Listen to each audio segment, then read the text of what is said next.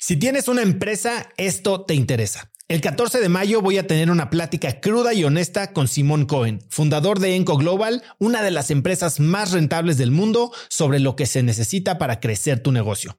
Después de muchos años en el mundo del emprendimiento y con la perspectiva de los cracks a quienes he entrevistado, hoy sé que la realidad es que no existe un secreto si es que quieres escalar. Lo que sí funciona es tener hábitos y sistemas sólidos, claridad en tus metas y aprender de quienes lo están logrando todo hoy, en tiempo real. Te invito a Business Hackers, un evento virtual en el que por primera vez Simón nos contará los detalles de su negocio para entender qué hay detrás de ese éxito y qué es lo que se necesita para replicarlo en tu propia empresa. Conéctate a Business Hackers desde donde estés el próximo 14 de mayo. Inscríbete hoy mismo en cracks.la diagonal hackers y encuentras el link en la descripción de este episodio. Este episodio es presentado por Diri Móvil, la innovadora compañía de telefonía celular que conecta a cientos de miles de mexicanos. Yo no sé a ti, pero lo peor que me puede pasar es quedarme sin datos en mi plan o quedarme incomunicado en eventos y no poder trabajar desde donde esté. Platicando con amigos sobre este problema, hace unos meses conocí Diri, que es el líder indiscutible en la venta de eSIMs digitales que puedes usar como línea principal manteniendo tu número actual o también como línea secundaria para siempre estar conectado en México, Estados Unidos y Canadá. A través de la aplicación de Diri puedes gestionar tu línea y elegir entre diversos planes como el que yo uso de 40 gigas al mes por solo 279 pesos. Por escuchar cracks, Didi te regala 7 días de servicio ilimitado totalmente gratis descargando tu eSIM gratis en didi.mx diagonal cracks. Didi se escribe D de dedo y R I.mx diagonal cracks. Y creo que como mexicanos siempre estamos buscando ser el 100% mexicano de algo muy cañón. Y el orgullo no necesariamente tiene que venir de que sea el 100%, ¿no? O sea, yo creo que las colaboraciones globales son súper interesantes y cuando estás buscando ser el mejor, pues un porcentaje lo vas a encontrar. O sea, de las bases las vas a encontrar en México, pero por, por, supuesto vas a encontrar también otras cosas fuera de México de las cuales también te puedes agarrar, ¿no? Nosotros en particular tenemos una, una proveeduría muy importante de Reino Unido porque pues ahí se hacen el 90% de los Fórmula 1 y la industria del deporte motor es fuertísima en Inglaterra y por lo cual muchos de los mejores proveedores de, ese tipo de coches están en Inglaterra. Entonces, todo lo que podemos hacer en México al más alto nivel lo hacemos en México como primera opción siempre, pero cuando en México no encontramos la mejor opción, pues salimos a ver dónde está la mejor opción, porque al final de cuentas el mejor, el coche tiene que ser el mejor. Y vamos a competir contra coches alemanes, ingleses, franceses, italianos, y pues este coche mexicano tiene que estar al nivel, ¿no?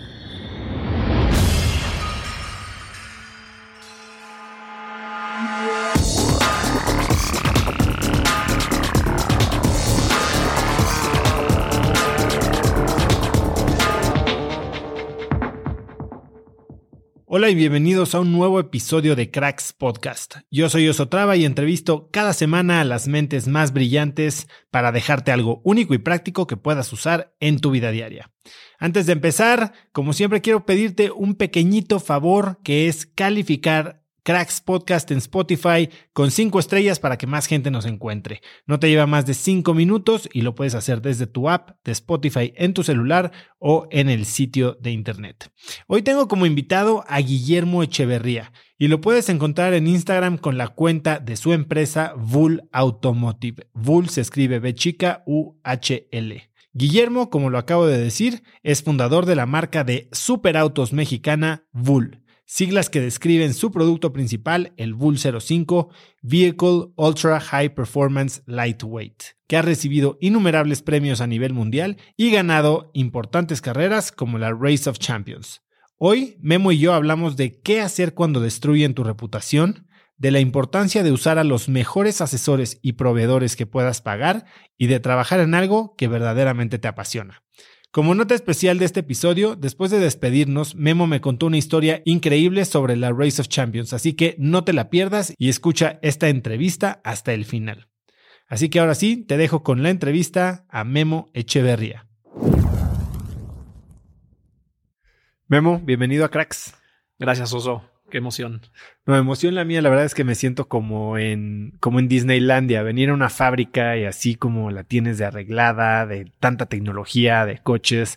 Bueno, la verdad es que estoy muy, muy contento y muy agradecido por recibirnos. Y ciertamente vamos a hablar de, de lo que ha sido construir Bull, de la gran proyección que tiene la marca, pero quiero echarme para atrás unos años y, y quiero hablar, digamos, de no sé si, si les va a gustar que les diga así, pero del producto alfa del supercoche mexicano. Sí. El proceso de cómo nació. Antes de. ¿Cómo se gestó? Cuéntame quién es Daniel Mastreta. Qué buena pregunta. Pues es un gran amigo mío, antes que nada. Gran amigo y, mentor. Eh, mi hermano Iker y yo, este, mi hermano Iker es, es, cofundador de Bull conmigo. Creemos que Daniel Mastreta y Carlos Mastreta, y le, y, como tal el proyecto de Mastreta fue una base súper importante para nosotros. Yo trabajé dos años en Mastreta con Daniel y con Carlos en el diseño del coche este, MXT y fue una escuela muy importante para muchas cosas, no tanto para el diseño del coche, sino para entender cómo escalar a producción un coche, cómo homologar globalmente un coche. Entonces, pues son, son, grandes amigos y, mentores. Cuéntame cómo viviste la experiencia de la creación del MXT, eh, porque ciertamente hizo olas, eh, levantaron inversión, salieron en Top Gear. Sí, sí, sí. ¿Cómo, ¿Cómo viviste tú esa experiencia? Yo ya no estaba en, en Mastreta cuando salió el tema de Top Gear. Obviamente, en cuanto salió, le llamé a Daniel para saber qué teníamos que hacer, ¿no? O sea, nos sumamos al, esfuerzo que, este, que Daniel nos, nos dijera como amigos, pero bueno, yéndonos más para atrás, ¿cómo empezó todo esto? Pues Daniel fue mi maestro en la, en la Ibero de diseño industrial y ahí hicimos un bond importante, ¿no? O sea, me acuerdo el primer día que dijo, estaba pasando lista y dijo Guillermo Echeverría. Y se queda pensando, me dice, no me digas que eres hijo de Guillermo Echeverría. Mi papá fue un corredor este, profesional durante más de 30 años, muy conocido durante los 70s, 80s, y Daniel era fan de mi papá. Entonces, este, le dije, sí, sí, sí, es mi papá. Y entonces ahí como que se abrió mucho la puerta a platicar de cosas que nos gustan a, ambos. Y así se arrancó. Y unos dos años o tres años después, que me acababa, me acababa yo de graduar de la Ibero, este, me llamó en un verano y me dijo, ¿qué estás haciendo? Pues estoy en Estados Unidos haciendo totalmente otra cosa, ¿no? ¿Qué estabas este, haciendo? Cerámica. Cerámica a mano en Santa Fe. Imagínate, en un pueblo desconocido, porque me estaba tomando un tiempo entre que salí del Ibero y me quería ir a, hacer algo diferente, totalmente como más, este, de alguna manera, a meditar qué quería yo hacer este, hacia adelante. Digo, tenía yo como muy claro el tema del diseño industrial, automotriz, etcétera, pero pues sales de la, universidad y no quise entrar a trabajar inmediatamente. Entonces me tomé un mes, un, par de meses, me fui a, ¿Por qué escogiste cerámica? Porque un primo nuestro, este americano, trabaja allá y es un ceramista increíble y es una persona que admiro muy cañón en lo personal y también como ceramista. Y entonces estuve con él ahí varias semanas y estando ahí me llamó Daniel. Me dijo, oye, ¿qué estás haciendo? Pues estoy aquí haciendo cerámica. Qué chistoso. Entonces, este, regresando, me dijo, vente, te quiero enseñar un proyecto que creo que te va a gustar. Y entonces me, enseñó los bocetos del MXT, de lo que este, tenían como proyecto, y me encantó. Dije, a ver, la verdad es que es un proyecto increíble al cual me quiero sumar y, y bueno, ya estamos aquí, ¿no? O sea, porque la verdad es que yo veía mi proyección más hacia pues hacia Europa, hacia Estados Unidos, como para crecer como diseñador industrial o automotriz, pues es Europa o es Estados Unidos, porque en México se hace poco, ¿no? Y en esa época, 2005, menos aún. Entonces, pues yo estaba buscando qué oportunidades quería este, buscar fuera. Y cuando se da este proyecto de, Daniel Mastreta, pues dije, es una muy buena oportunidad de empezar a hacer eh, lo que me gusta, ¿no? Entonces así fue como arrancamos. Y em, pues era un emprendimiento para ellos en ese momento y nos sumamos desde la etapa más temprana en el diseño del chasis, de suspensiones.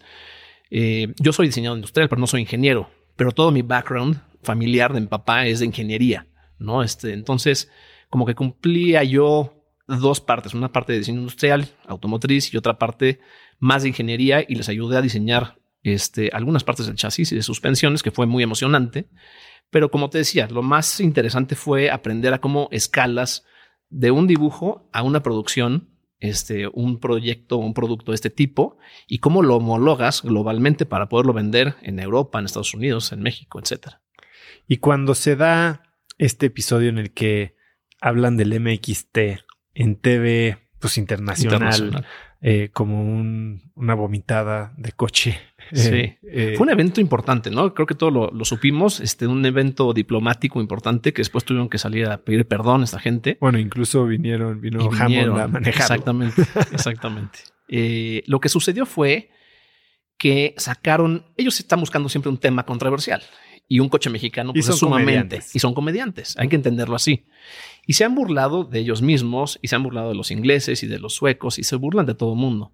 Pero cuando se burlaron de los mexicanos se sintió más feo, ¿no? Este, entonces se levantó toda esta. ¿Por qué se sintió más feo? ¿Por qué crees que que el mexicano hace poco eh, lo platicaba con alguien. ¿Por qué crees que el mexicano tiene que decir orgullosamente mexicano, lo hago por México? Es un tema bien importante que qué bueno que está sacando porque no es normal en el resto del mundo. A mí me preguntan, o, a veces nos dicen, es el coche 100% mexicano. Bueno, mexicanos somos todos en la empresa, la empresa es mexicana, el capital es mexicano, pero la proveeduría es, global y aproximadamente el 40% del coche se hace en Inglaterra. ¿no? Más del 50 lo hacemos en México, pero casi el 40% lo hacemos en Inglaterra, como cualquier otra marca. O sea, cuando tú dices Mercedes es 100% alemán, pues sí la marca, sí la inversión posiblemente original y muchas otras cosas, pero los, los, los Mercedes se hacen en todas partes del mundo, ¿no? Entonces no necesariamente es un coche 100% alemán. Y creo que como mexicanos siempre estamos buscando ser el 100% mexicano de algo muy cañón. Y el orgullo no necesariamente tiene que venir de que sea el 100%, ¿no? O sea, yo creo que las colaboraciones globales son súper interesantes y cuando estás buscando ser el mejor, pues un porcentaje lo vas a encontrar. O sea, de las bases las vas a encontrar en México, pero por, por, supuesto vas a encontrar también otras cosas fuera de México de las cuales también te puedes agarrar, ¿no? Nosotros en particular tenemos una, proveeduría muy importante de Reino Unido porque pues ahí se hacen el 90% de los Fórmula 1 y la industria del deporte motor es fuertísima en Inglaterra y por lo cual muchos de los mejores proveedores de, ese tipo de coches están en Inglaterra. Entonces, todo lo que podemos hacer en México al más alto nivel lo hacemos en México como primera opción siempre. Pero cuando en México no encontramos la mejor opción, pues salimos a ver dónde está la mejor opción, porque al final de cuentas el mejor, el coche tiene que ser el mejor. Y vamos a competir contra coches alemanes, ingleses, franceses, italianos. Y pues este coche mexicano tiene que estar al, al nivel, ¿no? ¿Y por qué pega tanto en el orgullo cuando es en especial cuando a un mexicano le dicen que es malo? Mira, no sé si compartas la opinión conmigo, pero lo que yo pienso es, si tú ves a un cuate, pues que social y económicamente es muy fuerte y te burlas de algo, puede parecer cómico. Pero si ves a una señora pidiendo limosna en la calle y te burlas de ella, no es cómico. Entonces, cuando estás en una posición de desventaja y se burlan de ti, alguien que está en una posición tal vez más favorecida, pues no se siente padre. Yo creo que tiene que ver con eso. Esa es mi lectura. Y entonces sucede esto, le hablas a Daniel.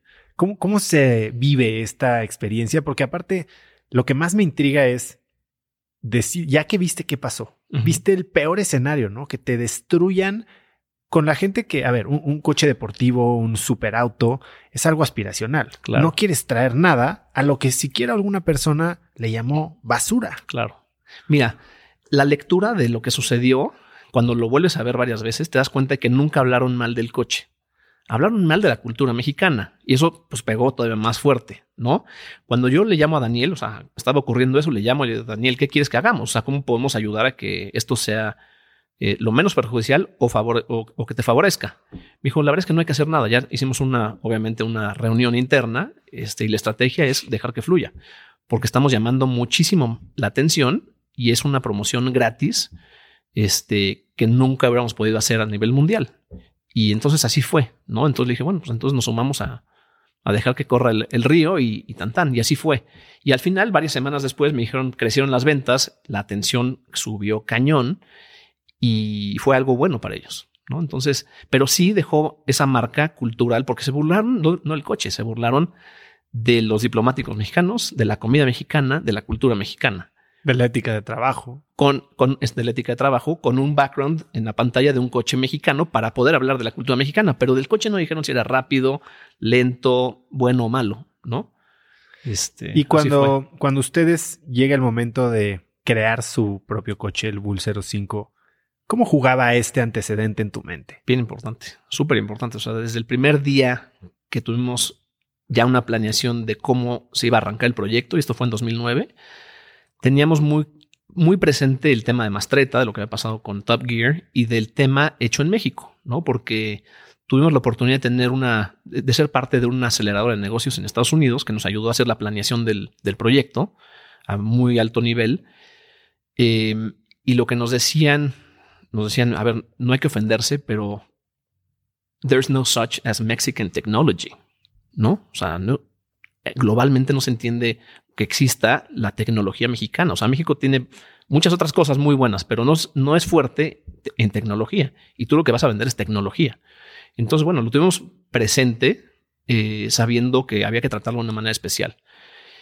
Y cuando lanzamos el coche, decidimos lanzarlo en Reino Unido, porque es el, la cuna del motorsport, del deporte motor, y ahí era donde hay que lanzarlo, porque ahí es en donde están todas las revistas internacionales, incluyendo Top Gear, pero muchas otras también. Y queríamos aventarnos con los tiburones desde el primer día para saber dónde estábamos, ¿no? La verdad que estábamos muy orgullosos de lo que se había desarrollado y lo queríamos poner al más alto nivel para ver qué pasaba. Y fue una decisión súper acertada. Este, la verdad es que eh, se aceptó fenomenal en Inglaterra, nos, nos recibieron muy, muy bien. La gente el público en general en el, show en el que estuvimos, pero también la prensa, muy bien. Hablaron siempre muy bien de nosotros. Fue muy divertido ver que muchas marcas globales muy importantes no se despegaban del coche. Era un show de tres días y los equipos completos de ingeniería, o sea, llegaban equipos de 10 o 20 personas a ver el chasis, por ejemplo, analizarlo, a tomarle fotos. Y decías, bueno, algo muy cañón traemos que todas estas marcas están queriendo ver eh, pues esta innovación que estamos presentando. Y para terminar la idea, decirte que así como llegamos a, presentar en Inglaterra, contratamos a una agencia de relaciones públicas inglesa, que era la agencia de relaciones públicas de Top Gear, de, muchas marcas muy importantes, automotrices y del sector automotriz como proveedores tipo eh, llanteras importantes internacionales. Entonces, estuvimos con ellos trabajando en cómo íbamos a hacer el lanzamiento y un día antes de la presentación, nos pasan el script de lo que iba a ser el press release, el comunicado de prensa global que se iba a mandar a todas las revistas del mundo y mencionaban la palabra México ocho veces en, en menos de una cuartilla, ¿no? Entonces dije, a ver, será la, o sea, hemos tenido presente este tema de, de la, de México. No nos vamos a esconder para nada. O sea, es un orgullo que sea un coche mexicano y que se haya podido hacer en México, pero no necesariamente lo tenemos que mencionar ocho veces. Entonces hablé con el director de la, de la Agencia de Relaciones Públicas, este, y me dijo, yo creo que es lo correcto. Yo creo que es lo correcto y confío en mí. Correcto decir decirlo ocho veces. Decirlo ocho veces. Me dijo, vamos a llamar la atención a un nivel que no te imaginas. O sea, aquí hacemos lanzamientos de muchas marcas inglesas y pasan desapercibidos. Por más que le metas dinero y lo que quieras comunicar, es uno más. Cuando digamos que hay este coche a este nivel de calidad y de innovación, que digamos que es mexicano, va a ser un boom.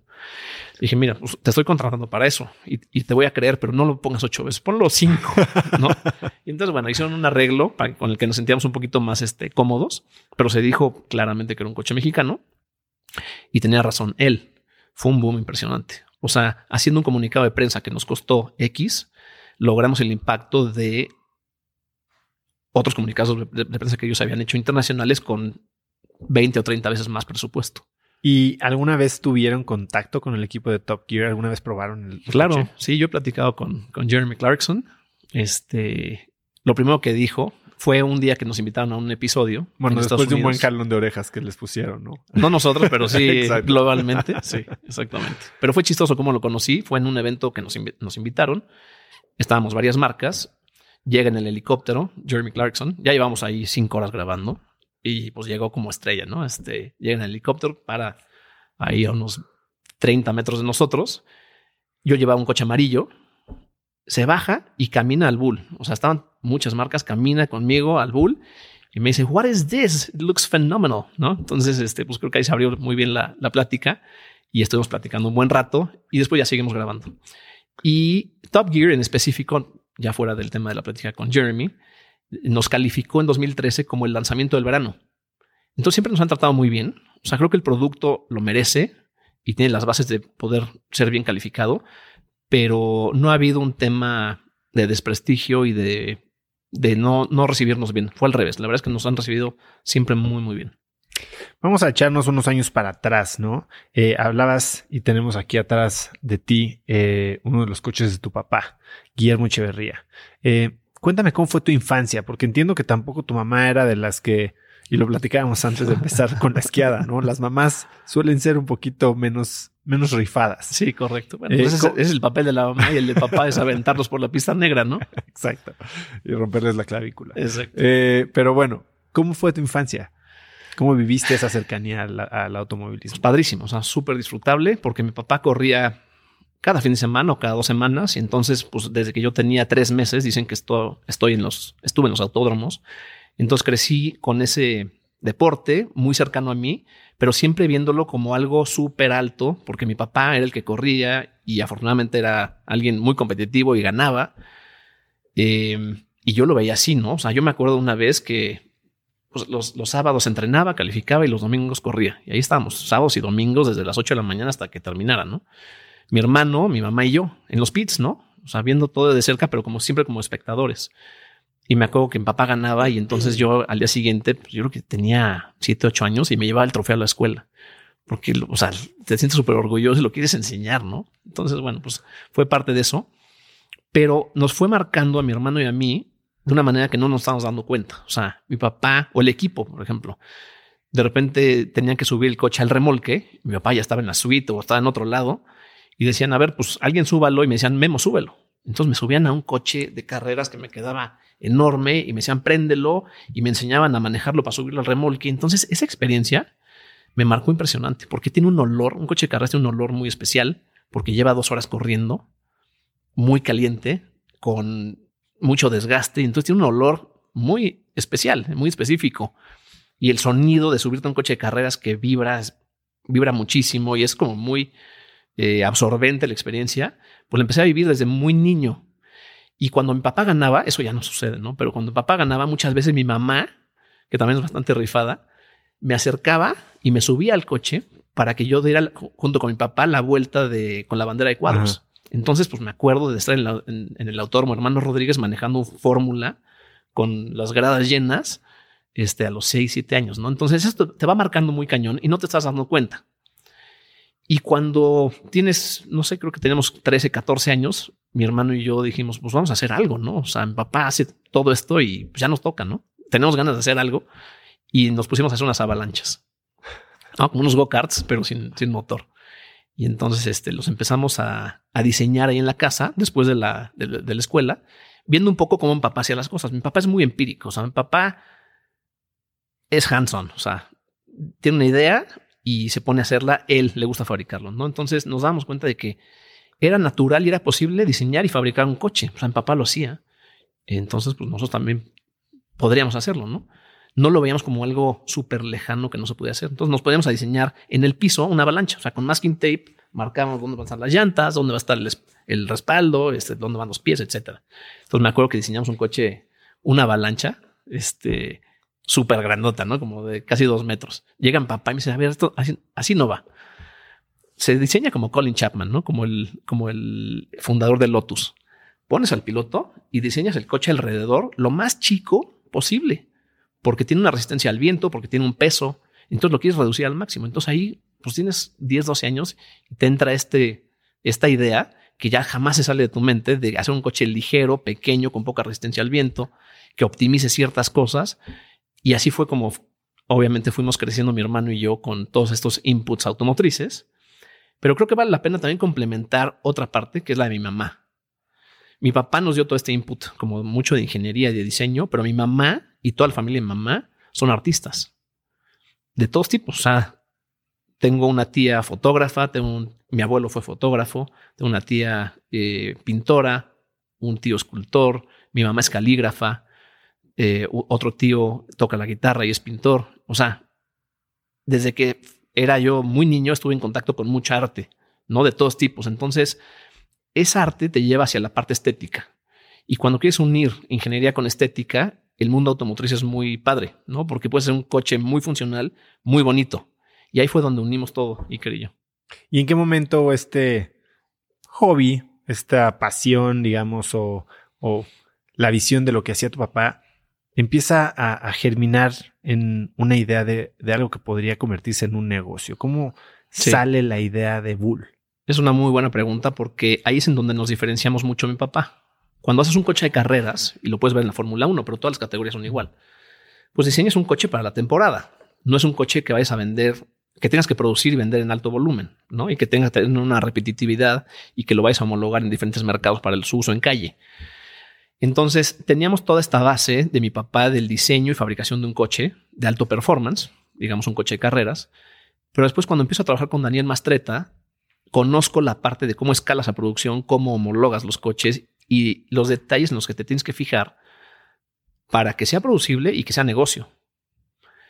Y en esa época, cuando yo estaba con Daniel, empecé a leer muchísimos libros de negocios. O sea, me clavé muy cañón y empecé a entender de cómo podría yo hacer una empresa que hiciera en principio, eh, algunas actividades de diseño y de ingeniería y a futuro pudiera diseñar un coche. ¿Hay algún libro que te acuerdes en particular? Eh, pues muchos en el camino, pero creo que el primero, el que con el que entré, fue el de Rich Dad Poor Dad. Este, ¿Por qué te ríes? Porque a la, gente como que parece que hasta le da medio penita decir que... Sí, porque como que es algo muy básico, las ideas que te plantea, pero muy reales que de, de la vida de, de, Kiyosaki. Y me abrió una mentalidad de entender que lo que había vivido en mi casa no era todo lo que había que ver, ¿no? O sea, y fue lo mismo que Kiyosaki. él tuvo una infancia en la cual vio ciertas cosas, pero después tuvo un mentor que le dio otra perspectiva. Y en el camino, pues ha habido muchos mentores que nos han abierto la mente, ¿no? Entonces, ese creo que fue el primer libro y de ahí, obviamente, pues, ya vinieron muchos más. Y entonces empiezas a, a marinar esta idea junto con Iker, tu hermano. ¿Y cuándo se detona el movimiento? ¿Cuándo pasa de ser un sueño y un proyecto y un ojalá a un plan. Claro, pues mira, la fecha es primero de mayo de 2010.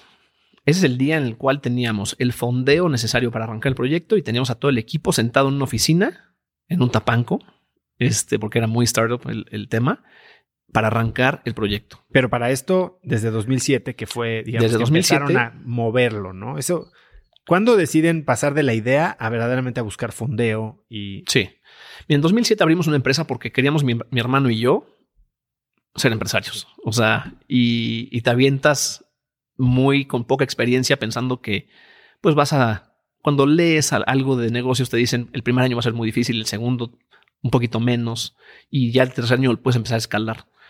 Pues ojalá fuera así, ¿no? O sea, ¿Y ahora qué, piensas de eso? Eh, pues que no es así, ¿no? O sea, creo que el, el, viaje nunca termina y siempre hay cosas nuevas, los mercados cambian, la vida cambia y, y tienes, se van abriendo otras oportunidades, hay crisis que te abren otras oportunidades. Entonces, el camino y el challenge, el reto nunca, nunca termina, ¿no? O sea, es continuo y hay que saber disfrutar el camino, que es una parte complicada, ¿no? Creo que de, tú este, en los podcasts que, he escuchado de ti, has compartido que pues, tienes que empezar a, este, a disfrutar ese camino, ¿no? Em, entonces, eh, regresando al tema de cuando arrancamos el proyecto formalmente, en 2007 abrimos una empresa. Estábamos muy chavos, yo tenía 26 años y mi hermano tenía 23, o sea, Iker seguía en la Ibero. Entonces em, empezamos a dar servicios de diseño y de ingeniería. Eh, pues se fueron abriendo muchas puertas. Afortunadamente nos fue bien durante los primeros años. No fuimos de las empresas que eh, pues quiebran el primero, segundo, tercer año. Este, tuvimos suerte de, transicionar esa, esa etapa. Y en 2008 empezamos a tener la idea de hacer un coche. O sea, dijimos, bueno, vamos a hacer un coche, pero empezamos con algo no para el mercado. Pensemos ya yo ya traí la experiencia de Mastreta, pero pensamos hacer algo más para mi hermano y para mí. O sea, hagamos uno o dos para divertirnos y para pasar por esta etapa desde la A hasta la Z en el diseño y fabricación de un coche. Y lo empezamos a hacer y poco a poco, pues te empiezas a dar cuenta de que lo puedes llevar más lejos y más lejos y más lejos y se lo, se lo presentas a gente estratégica y te abre otras puertas. Algo que siempre digo es que una puerta, cuando cruzas una puerta, después encuentras una más grande y si la abres, después hay una más grande y el proyecto empieza a crecer muy cañón, ¿no? Se empieza a espumar.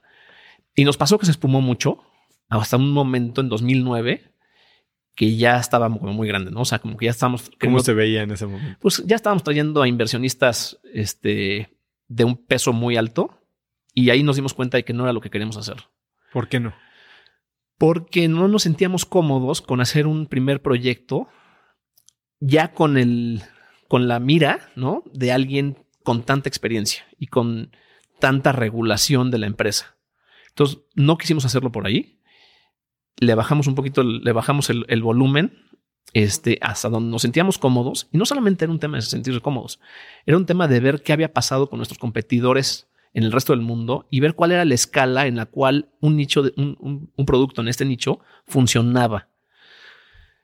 Cuando estás haciendo un coche de mucha innovación, de bajo volumen, este, y con este tipo de procesos y materiales que usamos, como muy aeroespacial, te tienes que ir a ese, a ese nicho de hacer algo muy especial para un mercado muy especial y no puedes pretender hacer 5000 coches al año. Que es un poco la teoría un poquito de Musk haciendo el Roadster de Tesla como paso inicial. Musk lo tenía muy claro. El Tesla inicial estaba en el volumen de Bull. Él después dijo, me voy a ir 10X y después 10X y después 10X y tenía como muy claro cuáles eran esos este, milestones en el proyecto de Tesla, pero la verdad es que lo hizo by the book, ¿no? O sea, cuando yo escuché en 2008, 2009 sus planes, pues se veían muy poco realistas, pero los cumplió al pie de la letra. Y entonces nosotros empezamos en ese, en ese nicho en el cual quisimos eh, sacar un primer producto al mercado que fuera suficientemente bueno para darle viabilidad a la empresa en los primeros años y después ir subiendo el volumen. ¿no? Y durante estos tres años que empiezas a pichar la idea, a tratar de levantar fondeo, por un lado me dices, hubo muy buena recepción y se empezó a, inflar el proyecto, pero ¿hubo alguien que te dijera, estás idiota? O sea, que te tratara verdaderamente desde un, tal vez desde un lugar de, de verdadera preocupación y de amor por ti, que te dijera, no lo hagas. Pues mira, la verdad, eh, recordando, eso pasó hace 15 años, muy poca gente, a muy poca gente se lo comunicábamos porque queríamos que fuera un proyecto confidencial pero a esa gente que se lo comunicábamos, muy poca gente creía en nosotros. O sea, no se imaginaban que se podía hacer esto. Y en un momento. Y ya estaba el precedente de Mastreta. Ya estaba el precedente de Mastreta. Entonces, pues no algunas personas guardaban silencio y decían, bueno, pues que se sigan y que ellos solitos se den el tope y, y ya, ¿no? Pero sí hubo algunos que nos dieron la recomendación de parar, ¿no? En específico, un muy buen amigo nuestro, que hoy tenemos muy buenos proyectos con, con él, este, de producción. Y él nos dijo, no saben en lo que están metiendo, nosotros tenemos mucha experiencia en este ramo automotriz y les recomiendo parar ahora y no, este, no pierdan su tiempo. O sea, la verdad es que tienen mucha capacidad para hacer otras cosas y no pierdan el tiempo en hacer algo en el cual pues, yo sé que no va a funcionar. Y alguien más, un mentor nuestro, le dijo, yo creo que no tienes el derecho de step on anybody else's dreams, ¿no? tienes el derecho de pisotear el sueño de nadie. El sueño de nadie. Entonces se echó para atrás y dijo, tiene toda la razón, vamos a ver cómo sí, ¿no? Cómo, cómo podemos ayudar. Y esa relación con esta, esta empresa, esta persona y esta empresa ha sido magnífica durante muchísimos años y hoy son un gran colaborador nuestro. O sea, como empresas colaboramos mucho. Este, y afortunadamente, pues logramos em, sacar adelante el proyecto, que sí era un reto gigante, ¿no? O sea, la lógica decía que no se iba a poder. Pero mi hermano y yo nunca pensamos, y Alberto también, nuestro, nuestro socio, Beto Chapa, nunca pensamos en la opción de que no saliera. O sea, era clarísimo que iba a salir.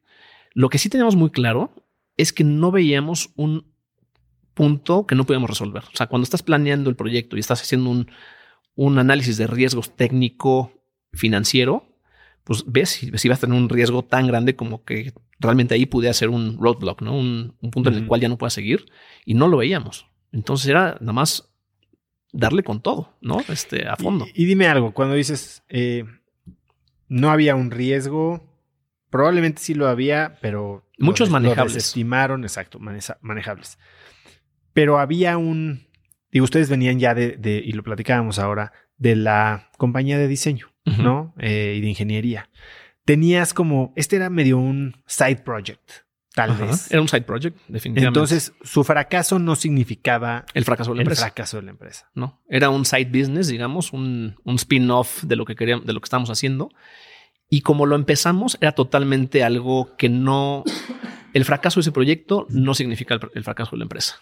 Pero después, en 2013, decidimos detener todas las actividades de diseño por tres años.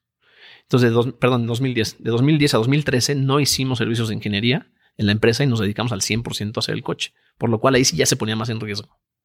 Háblame de este mentor. Eh, ¿Quién es y qué es lo que, cómo lo conocieron y qué es lo que te agregó de valor? Porque creo que hablas mucho de él. Ah, bueno, David Grossman fue una persona que conocí y estuve con él solamente dos días, pero no lo, no lo olvido, porque él fue la persona que nos hizo la planeación del proyecto, que fue uno de los puntos estratégicos. Yo, digo que los proyectos son como cadenas. Necesitas muchísimos eslabones para generar la cadena, pero cada eslabón, si se rompe, es igual de importante que todos los demás. Y ese eslabón de la planeación de cómo íbamos a desarrollar y lanzar el coche, nos lo hizo, bueno, lo hicimos junto con David Grossman. Creo que fue a principios de mayo de dos, no, fue en 2009. Este, en el verano de 2009, en Detroit, en un pizarrón enorme. La acelerada de negocios en Estados Unidos nos dijo: Te vamos a contratar al mejor a la mejor persona que puede ayudarte a hacer la planeación de un, proyecto automotriz es el que acaba de hacer la planeación del último Corvette. Y te la vamos a poner aquí a las 7 de la mañana hasta que terminen. Entonces, desayunen, comen y cenan en esta mesa. Y es tal cual lo hicimos. Y David se levanta al, este, al pizarrón. Eh, lo primero que dijo fue, pongan una fecha, pongan la fecha en la cual van a lanzar el producto. Era 2009 y pues no teníamos ni idea de cuándo íbamos a lanzar el coche. No lo habíamos empezado ni a diseñar. Es más, no, no habíamos empezado a hacer la planeación. Pero la pregunta fue, ¿cuál es el SOP? Start of Production. Pónganlo en el pizarrón, pónganle la fecha, porque de ahí vamos a diseñar la planeación hacia atrás. Y entonces, bueno, pusimos Team Back, Beto, Iker y yo para más o menos decir algo lógico, ¿no? Este, y dijimos verano de 2013. Y así fue como lo hicimos. Así fue como se hizo. Y esa fecha la pusieron no se movió. Medio aleatoriamente. Pues con una lógica, conociendo lo que íbamos a poder hacer. Y dijimos junio de 2013. Y dime algo, a raíz de eso, ¿cómo piensas tú en la fijación de deadlines? Ah, vivo con, con la importancia de tener esos deadlines y de, de la accountability para llegar a los deadlines, ¿no? Este es sumamente, bueno, en primer lugar, los deadlines muchas veces son agresivos, ¿no? O sea, para competir hoy globalmente, todos los deadlines de todo lo que te imagines son súper agresivos, del lanzamiento de producto y después de ventas y todo esto son, son agresivos. Entonces, para, para cumplirlos no es, no es con la mano en la cintura. O sea, se requiere mucha inteligencia y de un equipo muy capaz para lograrlo. Entonces, nosotros creemos que lo primero es, primero quién y después qué. Es decir, tener un equipo muy talentoso con el cual podamos definir qué targets y después cumplirlos. Y en el camino van saliendo muchos problemas, ¿no? Este, que hay que resolver o retos que hay que resolver. Y lo que yo siempre les digo es, hay que cumplirlos. O sea, no se vale mover el deadline. Hay que saber identificar el deadline, hacernos dueños del deadline eh, y, y, ver qué vamos a hacer para cumplirlos. hay que pensar de manera paralela para que si lo que originalmente habíamos dicho que que era la, ruta, si no está funcionando, pues inmediatamente hay que buscar la segunda ruta y la tercera ruta, ¿no? Pero el, deadline no se mueve. O sea, tener un plan B no implica mover una, un, deadline. Siempre tenemos un plan B. ¿Y, el plan B no te da como este, esta falta de compromiso? ¿Dónde, dónde pintas la, la línea entre full commitment, quemar las naves, eh, y tener siempre este chicken exit. Pues mira, lo que pasa es que el deadline no se mueve, nada más la estrategia para llegar cambia, ¿no? Entonces, siempre tenemos el deadline, que es un compromiso con un cliente, normalmente, ¿no? De entrega de un coche o de algún proyecto este, de, producción de fibra de carbono. Y estás tratando con empresas pues muy serias que también tienen compromisos en el mercado. No, no les puedes decir no te voy a entregar lo que ya te dije que sí te voy a entregar, ¿no? Entonces, para llegar a ese deadline tienes una ruta que es la que más lógica te hace, pero siempre tienes que tener una ruta B para que en el momento en el que no estén funcionando las cosas, sepas para dónde brincar de manera inmediata. Entonces, no es que cambie el deadline. O sea, no, no es como un chicken strategy de pues cámbiame el deadline. No, es el deadline sigue ahí, nada más hay que ver cómo lo vamos a afrontar de manera distinta. Ahora dices que empieza, esto sucede en 2010 y Start of Production 2013. Y te he oído decir que son tres años en los que decidiste dejar de hacer diseño para digamos, el, el core business Para otras empresas, de la compañía. Y que no veías mucho movimiento. En realidad no, no hay nada Fueron tres que años. puedas hacer. Sí, exacto. ¿Cómo vives ese tiempo? Entiendo que para ti fue, una época difícil. Eh, fue una época totalmente distinta porque veníamos de estar como muy movidos en el tema comercial de lo que estábamos haciendo en términos de diseño y de ingeniería para otras empresas. Y de pronto decidimos que fue la decisión correcta, parar todo y dedicarnos al 100% a desarrollar un coche, porque tenemos a la gente y tenemos el fondeo para hacerlo. Entonces, lo correcto era detener todo lo demás y enfocarnos. Em, y fueron tres años divididos en tres etapas, más o menos cada una de un año, no exactamente, pero más o menos, en la que lo primero es el diseño del coche. O sea, el primer año te lo avientas en computadoras en el que no hay un solo tornillo que tengas en la mano de manera física, todo es virtual, ¿no? Entonces tienes los mejores softwares, computadoras y a la gente diseñando el coche. Entonces es como una etapa bien diferente, pero que a mí me encanta porque es en la que vas a plantear realmente el concepto del coche y cada una de las soluciones. Entonces fue muy disfrutable. Después vino la segunda etapa, que es hacer el el prototipo de evaluación, como se le llama en la industria, o el nombre, el nombre, digamos, chistoso es el coche mula, porque es una, es una mezcla entre un caballo y un burro. ¿no? Este, no tiene que ser un coche bonito, tiene que ser un coche funcional que te permita evaluar ciertas características de lo que quieres lograr a futuro. Entonces, ese es el segundo año. Y ya que hiciste ese coche, eh, viene la inversión fuerte de moldes este, y cierta infraestructura para fabricar ahora una flotilla prototipo, pero ya de validación. El coche que tenemos aquí atrás de ti es un prototipo de validación, que es como un coche muy querido en la, en la compañía porque fue el que utilizamos para el lanzamiento. Pero es un prototipo de validación que ya parece Bull. O sea, ya es un casi un Bull de producción, pero realmente es un prototipo. Entonces, esas son las tres etapas que sucedieron de 2010 a 2013. Y fue complicado en el sentido de decir, estamos dependiendo de que esto sea un éxito, porque estamos invirtiendo mucho tiempo, mucho dinero, mucho esfuerzo para que en 2013 esto sea un éxito, ¿no? Este, entonces, cada decisión es, en esos tres años es fundamental para llegar al, objetivo. Y, y, al no ver algo tangible, vamos, ¿no hubo momentos en los que te sintieras estancado? No, yo no, porque yo tengo muy claro, para mí es por, por mi formación como diseñador industrial, para mí es muy claro la etapa virtual y la etapa de conceptual, en la cual no estás viendo nada, ni dinero entrando a la compañía, pero tampoco nada físico muchas veces. Para mí es normal. O sea, estás viendo sketches, estás viendo la computadora, pero si es un reto con algunas personas del equipo que tal vez no tengan una formación eh, de ese tipo y que les tienes que poner un objetivo próximo. Porque si se les pones un objetivo a tres años, no pueden, o sea, no pueden vivir con eso. No saben cómo manejarlo, ¿no? Este, se alargan demasiado, se preocupan demasiado, o sea, se pueden ir para un extremo. Entonces trabajábamos en objetivos próximos de no más de tres semanas. O sea, en tres semanas hay que cumplir esto. Y en tres semanas esto y esto. Entonces, cuando tú ves los objetivos a tres semanas, es algo muy, manejable. Ese es el reto. Hablemos un poco de, del diseño del Bull 05. ¿Qué es lo que buscaban? Porque ciertamente tenías tu experiencia de la carrera, tenías la aceleradora, tenías la experiencia en Mastreta, pero ¿qué buscabas en términos de diseño? Buscaban, eh, porque el coche es muy diferente al Mastretta. Sí, es a la mitad. Sí, conceptualmente es otra cosa. Correcto. Em, como en cualquier proyecto y producto que desarrolles, te tienes que. El concepto de ese producto es fundamental para el éxito futuro. O sea, si tú tienes un mal concepto, por más que le eches dinero, esfuerzo y tiempo, pues vas a tener un mal concepto desarrollado con mucho dinero. Entender el problema que quieres solucionar. Exactamente. ¿Y cuál era ese problema? Queríamos hacer un coche muy divertido y muy bonito para la gente que disfruta ver su coche y manejar su coche. O sea, en pocas palabras era eso. Y tenía que ser un coche sumamente em, disfrutable de manejar. Y trabajamos mucho en eso. O sea, que desde que vieras tu coche, te subieras, lo prendieras y lo manejaras durante una, dos, tres horas, disfrutaras esa experiencia, porque al final de cuentas el Bull 05 es un juguete. O sea, no es un coche con el cual te muevas de un punto A a un punto B, es un juguete de fin de semana. Y había que entender eso así. No es un producto de movilidad, es un juguete, este, pues muy especial, ¿no?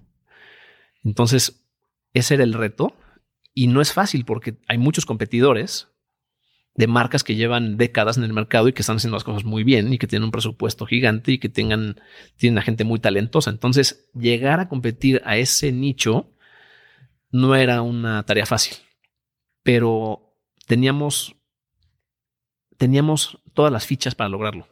no solamente internamente con el, con el, con el personal, con el, equipo que teníamos en Bull, sino también con, los con las empresas y proveedores con los que estábamos trabajando. O sea, algo que aprendimos en la planeación del proyecto con, este, con David Grossman y, y su equipo en Estados Unidos fue trabajar con los mejores, porque si no trabajamos con los mejores, no íbamos a lograr el mejor producto. Y para nosotros en esa época, yo teniendo 27, 28 años, era muy difícil entender cómo podía yo abrir la puerta de Lotus, por ejemplo, ¿no?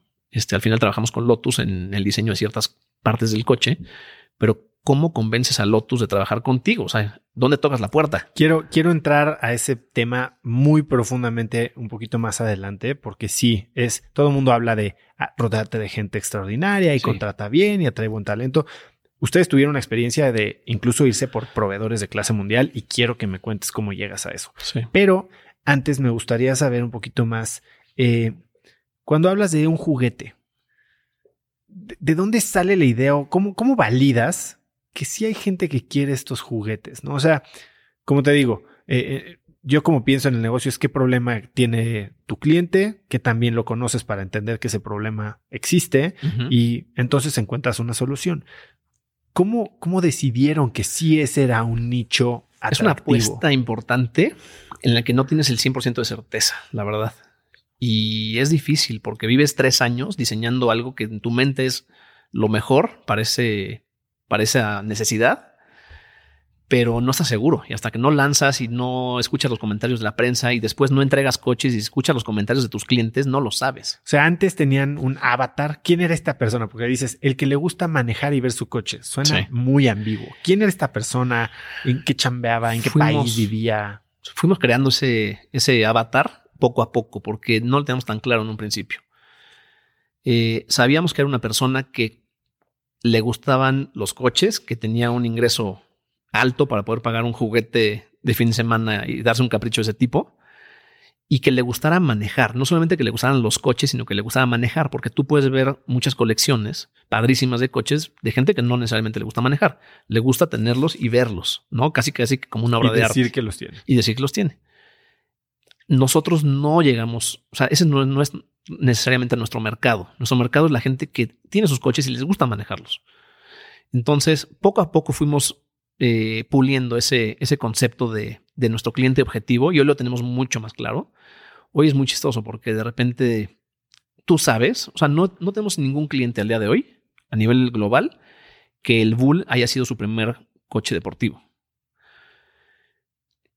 Me viene a la mente solamente un cliente que fue su segundo coche deportivo. Pero el resto es su quinto décimo o posiblemente el número 100, ¿no?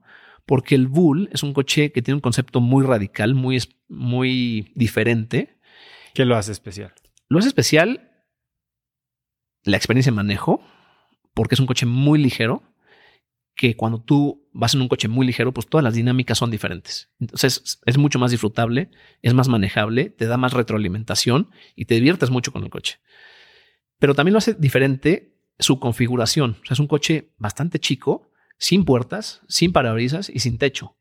Por lo cual, también te limita mucho al mercado al que vas, ¿no? Porque cuando le dices a una persona que le gustan los coches, oye, no tiene puertas, tienes que brincar como en un coche de carreras, no tiene techo, no puede salir cuando esté lloviendo o cuando haga mucho sol. Y no tiene parabrisas, si hay que usar casco, pues entonces limitas mucho tu mercado. Pero le llegas a la gente que sí tiene ese perfil y que sí quiere pagar por eso y que se divierte mucho con ese tipo de coches y ama el producto y ama la marca y no te compra un coche, te compra dos o tres, ¿no? Afortunadamente hemos tenido algunos casos en el que tenemos clientes que aman la marca y nos han comprado varios coches. ¿Cuál fue el reto más grande en este proceso de creación del coche pre-lanzamiento? Eh, pues, el reto más grande yo creo que es cuando no tienes, cuando estás empezando con un hoja en blanco, con una, no solamente es crear un coche, es crear una empresa automotriz y una marca automotriz. Entonces, eso es un reto muy grande, pero regresando a lo que preguntabas hace rato, es cómo vives con el concepto que quieres proponer y durante tres años tienes que comprometer a él. Entonces, diario queríamos subir la vara y no bajar de cierto umbral de calidad de diseño, calidad de ingeniería, calidad de proveedores para así llegar. O sea, vives con un miedo de, híjole, o sea, todo lo que ya estamos haciendo o hemos hecho en estos tres años, sí va a ser suficiente para, tú no sabes tu competencia que va a lanzar en 2013, ¿no? Entonces, cuando te comprometes a un concepto, que fue 2010, digamos, pues conocíamos a la competencia, lo que estaban haciendo. ¿Quién era tu competencia? ¿Con quién te comparabas? Pues principalmente coches europeos, también de bajo volumen, con una configuración similar. ¿Cómo qué? Eh, pues hay coches como el Ariel Atom, es un coche inglés este, que Top Gear ha, sacado varias veces, eh, Back Mono, eh, el KTM Crossbow, son coches que tienen una, una configuración similar, que son coches homologados para la calle como el nuestro, pero que tienen un DNA de carreras. Entonces, esa es la, como la competencia más directa. Cada uno de nosotros nos diferenciamos bastante entre, entre nosotros con algo y entonces nos vuelve algo único, con lo cual llegamos a un mercado muy específico y no competimos tan directamente, pero al fin de cuentas sí hay un mercado con el cual compites de manera este, eh, cotidiana. ¿no? Categoría. La categoría, exacto. Hace un momento decías que hay, hay amenazas o hay crisis que se vuelven oportunidades. ¿Te acuerdas de alguna en particular, alguna crisis que hayan tenido en la historia de Bull que supieron capitalizar? Digo, puede ser algo macro, como lo que está pasando eh, recientemente. Reciente, o algo diferente. Pues mira, el mejor ejemplo, tal vez fuera de Bull, pero el mejor ejemplo a nivel empresarial es lo que está sucediendo actualmente, ¿no? O sea, lo que empezó a suceder hace dos años con la pandemia. Nosotros tenemos tres líneas de negocio. Ingeniería, servicios de ingeniería que damos a automotrices, aeroespaciales y algunas empresas del sector médico. Eh, hacemos también fabricación de piezas de fibra de carbono para automotrices y aeroespaciales. Y la tercera línea de negocio es la fabricación de los coches. Las tres se vieron afectadas. La que menos se vio afectada fue Bull, porque hubo un pequeño bache, digamos, de, ventas a principios de la pandemia, pero después se recuperó muy rápido y hoy estamos sobrevendidos, ¿no? Ya tenemos un año, un año y medio de ventas este, hacia adelante, ya comprometido. Entonces, esa se recuperó muy rápido, pero las otras dos tuvieron su, su reto más grande y pivoteamos un poco hacia otras cosas. Eh, una de ellas es esto, la ropa de Bull. ¿no? Este, fue una marca y una compañía que abrimos durante la pandemia porque sabíamos que teníamos a muchos seguidores que les gusta la marca Bull y no necesariamente pueden comprar un coche. Entonces, como muchas otras marcas este, prestigiosas, pues acercas tu marca a través de algo más utilizable y más cotidiano. Y fue que abrimos la marca de ropa, ¿no? Que lanzamos hace un par de meses y eso fue un pivoteo que, que lo hicimos porque cuando estás pensando en lo que está sucediendo con, con tus mercados, pues estás buscando de dónde anclarte para diversificar eh, el mercado y, tienes más tiempo para pensar. Entonces también te das cuenta de que tienes esta marca que la gente quiere y que te está pidiendo tener algo de la marca. Entonces, entre la necesidad y, la, y el tiempo que tienes de pensar en algo diferente, pues se dan esas condiciones. Y también abrimos otra empresa durante la pandemia que se dedica a un sector totalmente distinto, pero que nuestra colaboración, somos, mi hermano y yo somos socios en esa empresa, nuestra colaboración viene desde el punto de vista de ingeniería. Pero es una empresa que se dedica a otra cosa totalmente y que se dio gracias a la oportunidad de la pandemia. Hablabas hace un momento de, eh, de atraer al mejor talento. Y hay, hay una historia que cuentas que tenías problema con algo muy específico de la compañía y que por meses estuviste tirando dinero contratando especialistas, gestores, pero baratos. ¿Cuál fue esa historia y qué aprendiste de ese momento? Pues nos pasó muchas veces. Em, cuando es una compañía pequeña, con un presupuesto mucho menor para lograr lo mismo que están logrando las, las grandes, tienes que ser innovador en la manera en la cual hacer las cosas. Entonces, te quieres ahorrar pasos. O sea, analizas por arriba y por abajo cómo te puedes ahorrar pasos muy pronto en el proyecto nos dimos cuenta de que no nos podíamos ahorrar pasos. O sea, la manera en la cual se ha desarrollado, en la, que, la, manera en la cual ha evolucionado, la manera en la que desarrollas un coche en la industria automotriz, o sea, todas las marcas lo desarrollan de una manera muy parecida. O sea, el 95% del proceso es el mismo en todas las empresas. Y no es que sea un mal proceso. O sea, tiene ciertos maestros muy específicos que te permiten abrir la siguiente puerta con la confianza de que lo anterior está bien hecho. Y cuando te, te, tratas de brincar uno de esos pasos, es muy riesgoso porque entonces ya no tienes la confianza de, que lo hiciste bien el paso anterior. Entonces muy pronto nos dimos cuenta de que tenemos que ir siguiendo los, pasos, pero dentro de esos pasos, pues también buscas la manera de eh, optimizar tus recursos, sobre todo económicos y de tiempo. Entonces, pues buscábamos a, talento que nos ayudara a hacer eh, algunas eh, como modelado matemático de algunas superficies del coche que son muy complicadas. Y en México, pues se hace muy poco esto, realmente muy poco. Este, entonces, pasamos por varias etapas en las cuales no estábamos logrando llegar al resultado final y lo que, o sea, al resultado deseado. Y lo peligroso es que si no teníamos eso perfectamente, eso después se traducía en moldes. Y esos moldes eran con los que íbamos a vivir el resto del proyecto, ¿no? En producción. O sea, viniendo hacia 2020, de 2013 a 2020 y tantos, digamos. Todo el tiempo que produzcas este, ese coche, vas a estar casado con esos moldes que se hicieron con esas superficies con las cuales tal vez no estabas tan contento. Y entonces, em, lo que hicimos fue, en la desesperación, ya un día en el cual ya tenemos una bandera roja muy grande en el proyecto porque la fecha de lanzamiento no se movía y teníamos un retraso impresionante con, este, con esta línea de desarrollo, tuvimos acceso a saber quién era el mejor del mundo, la empresa que hacía esto este, al más alto nivel, con la que trabajaban las mejores empresas. Entramos a internet, vimos su teléfono, les marcamos. Y e-, era en Europa, era en Italia. Y entonces hablamos, yo creo que un día en México a las 12 del día, sabiendo que tal vez ya no nos iban a contestar allá, con una diferencia de 7 horas. Este, pero pues era la desesperación de hay que resolverlo ya. Y si no, pues marcamos mañana. Pero justamente nos, nos, nos contestó el CEO. Es una empresa no muy grande, tal vez unas 50, 100 personas, y el CEO estaba pues, saliendo de la empresa y sonó el teléfono, lo contestó y hablamos con él. Le dijimos el reto y la problemática que teníamos y nos dijo, se me acaba de, tener un proyecto, se puso en stand-by, durante las próximas cuatro semanas podemos asignarle tiempo a tu, a tu empresa, pero la verdad es que lo que necesitas no va a salir en cuatro semanas. Pero ¿sabes qué? Vente el lunes, y empezamos. 20. Ellos no sabían que estábamos en México, han de haber pensado que estábamos en otro lado, no sé, en Europa, en algún lado de Europa. Entonces mi hermano se fue varias semanas, al final no fueron cuatro, fueron unas semanas, este, a Italia, a Turín, a vivir, a desarrollar esas eh, superficies del coche con esta empresa espectacular con la que se logró algo muy, muy bueno. Entonces, lo que habíamos tratado de hacer en más de 12 meses, se logró en dos meses. Y a raíz de eso, entonces, has puesto un enfoque especial en traer buen talento. Siempre, siempre. O sea, te ahorras el como interno. Sí. ¿Cómo atraes buen talento? Porque me estabas diciendo que aquí hay gente que está diseñando eh, espejos retrovisores, que diseñaba partes para aviones. Para aviones, correcto. Pues mira, no es lo la respuesta no es lo mismo hace 10 años que hoy.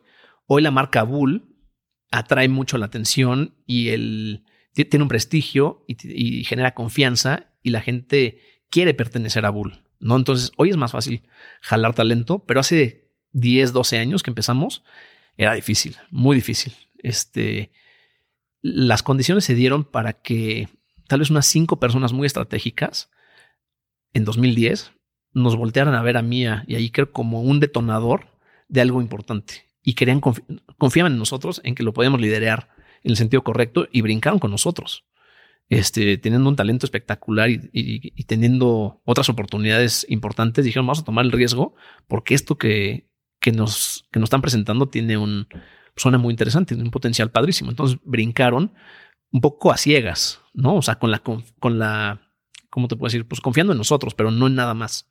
Hoy en día, la marca Bull. ¿Y qué le ofreces a este tipo de talento? Ciertamente es un trabajo eh, divertido, eh, interesante, exigente, tal vez un plan de carrera, no sé si es un... El plan de, carrera era difícil en ese momento porque no había planes de carrera, o sea, el que les podíamos presentar era, era, pues era mentira porque no estaba basado en nada, ¿no? Entonces realmente no, se les presentaba un plan de carrera, sino pues, acompáñanos en el proceso, o sea, se ve muy interesante. Y también pues no era gente que tuviera un perfil de bajo riesgo, era gente de alto riesgo, ¿no? Que decía, yo voy por los mejores proyectos. yo no necesito una estabilidad de aquí a 10 años y, quiero ir por ese, camino. O sea, yo quiero estar en los mejores proyectos. Entonces atraes ese tipo de talento. Y el talento es de todos tipos, ¿no? O sea, el talento no, no te lo puedes, no, no lo puedes tipificar y decir el talento es siempre así. O sea, puede ser una persona súper extrovertida, una persona muy introvertida. O sea, hay de todo tipo de talento y tienes que poder tener la lectura de cómo los conjuntas para lograr el resultado final. Hablas también de que cuando empezó a tener éxito la marca Bull, eh, empezaron a ofrecerles varios proyectos y que los empezaron a tomar y eso te hizo sentir que perdías el foco en una etapa inicial. Ahorita quiero hablar de los dos momentos, ¿no? Porque en ese momento inicial decidiste no hacer nada más que... Detuvimos todas las actividades de ingeniería y nos enfocamos tres años al coche.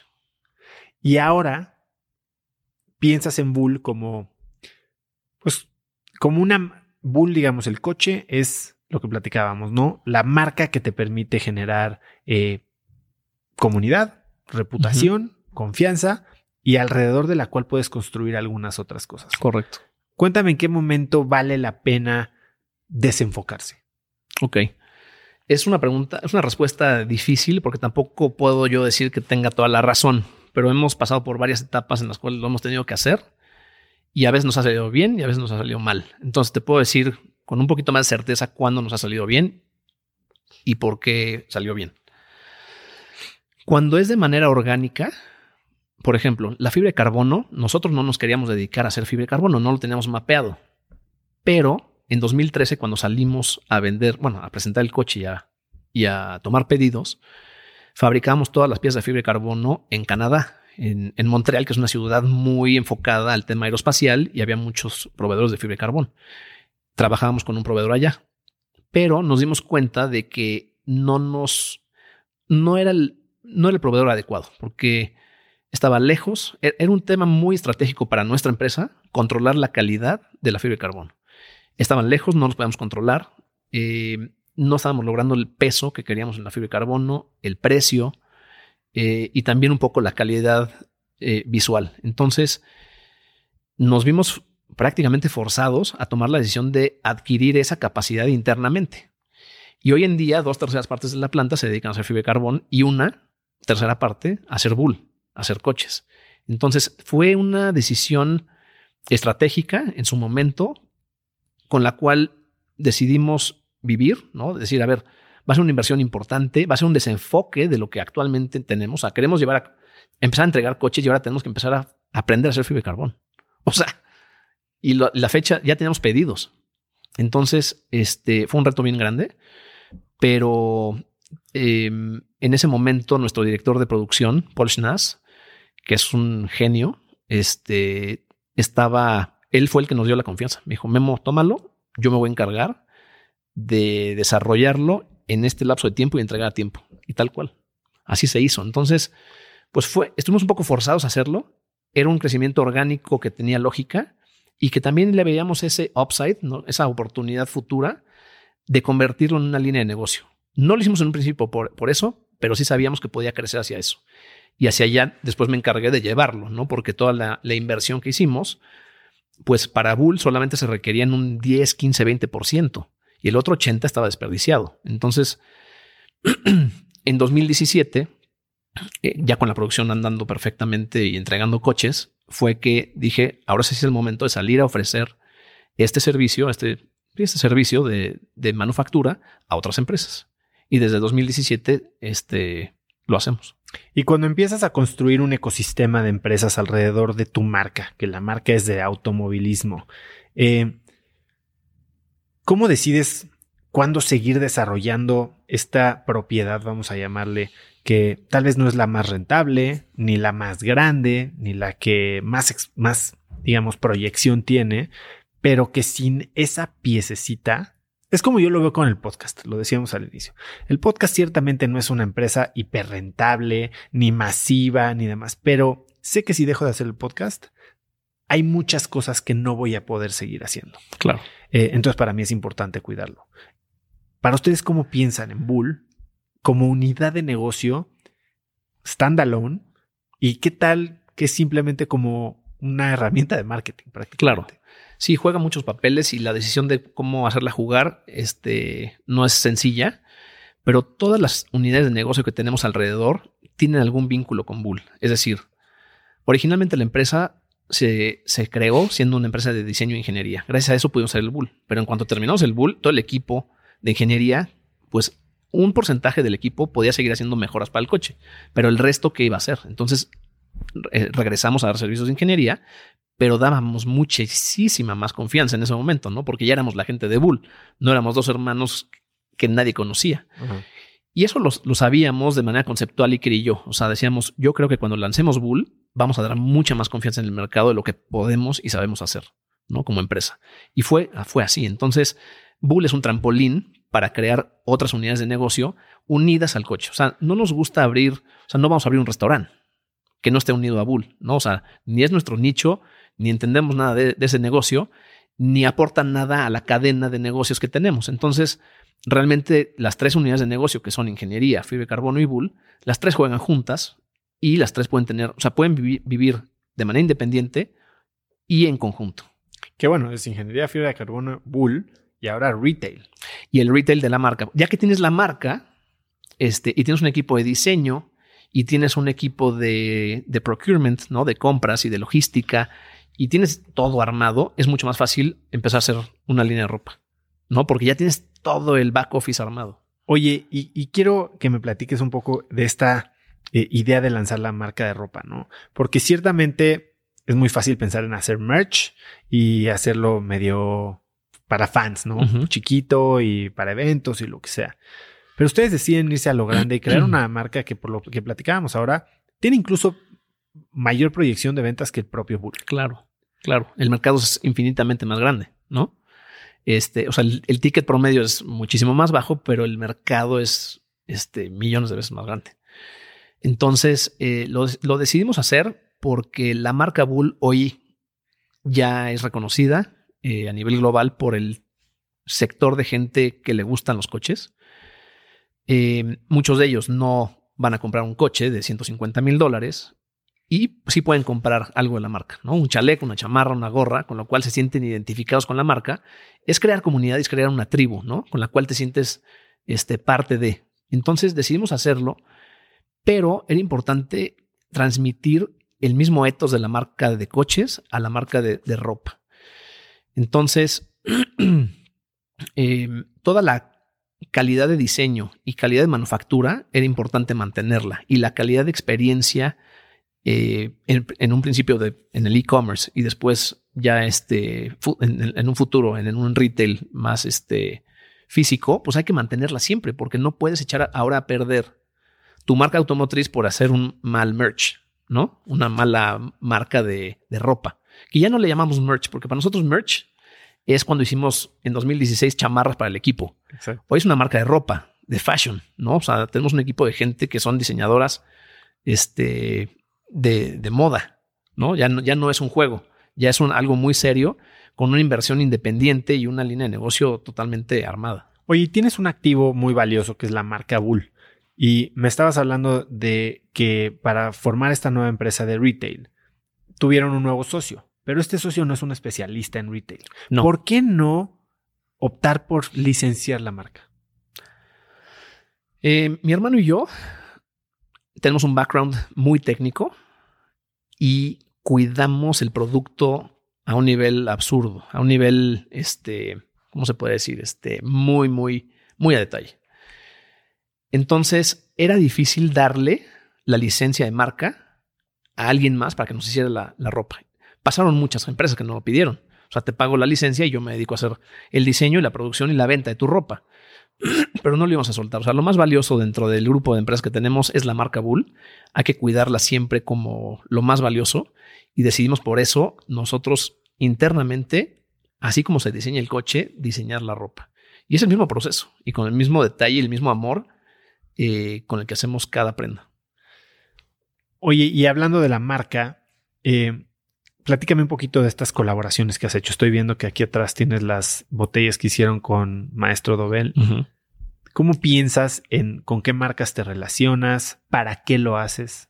Correcto. Es algo que, nos gusta mucho hacer. pero que tenemos mucho cuidado cómo, cómo lo hacemos. Eh, nos gusta trabajar con empresas que tengan el mismo, los mismos valores de marca en términos de calidad y, otros valores, ¿no? Este, muchas veces, bueno, es que hay valores eh, ambientales, sociales, este, de muchos tipos, pero compartir y sentirnos cómodos con la marca con la que vamos a colaborar. En específico, trabajamos con Dovel porque em, se encontró, ellos nos buscaron para una colaboración de maestros, ¿no? O sea, ellos anualmente sacan una, una producción de una botella con un diseño de algún maestro. Y en este caso nosotros éramos los maestros mexicanos que diseñaron y fabricaron un coche. y nos dimos cuenta que Dobel pues, estaba muy bien posicionado y que tenía valores de calidad similares a los nuestros y que hemos hecho, hemos hecho muchas colaboraciones globales, pero habíamos hecho pocas con marcas mexicanas o ninguna y valía mucho la pena hacer un tequila, ¿no? O sea, era como lo más obvio y, y decidimos hacerlo porque la, la gente con la que trabajamos en Cuervo pensaba de la misma manera y cuando se propuso el proyecto, nos conectamos y sabíamos que podíamos lograr algo padre. Y creo que valió mucho la pena. O sea, al final se logró algo muy bueno, en lo cual se trajo lo mejor de Dobel y lo mejor de Bull para crear una botella padrísima, con un muy buen producto y con un muy buen exposure, ¿no? Este, y con una muy buena salida comercial que obviamente Cuervo tiene. O sea, esta es una botella que se vendió al público. Sí. Son dos, dos diseños de botella.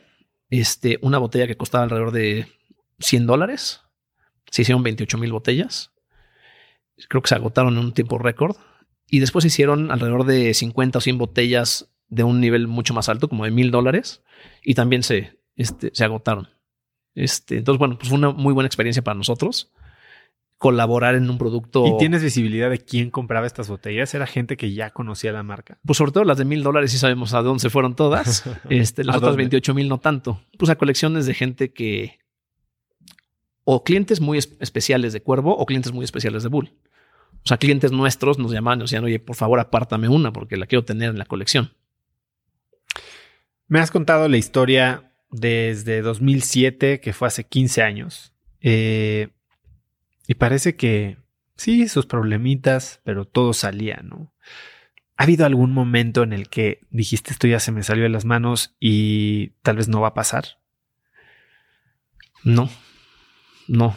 ¿Cuál es el, momento más crítico en el que se han involucrado? Entiendo que tuvieron que cambiar incluso el motor y con ah, eso rediseñar mucho, sí, mucho coche. Sí, sí, o sea, siempre hay un reto importante que cumplir o varios, ¿no? Pero nunca ninguno que dijéramos hasta aquí iba a llegar la cosa, ¿no?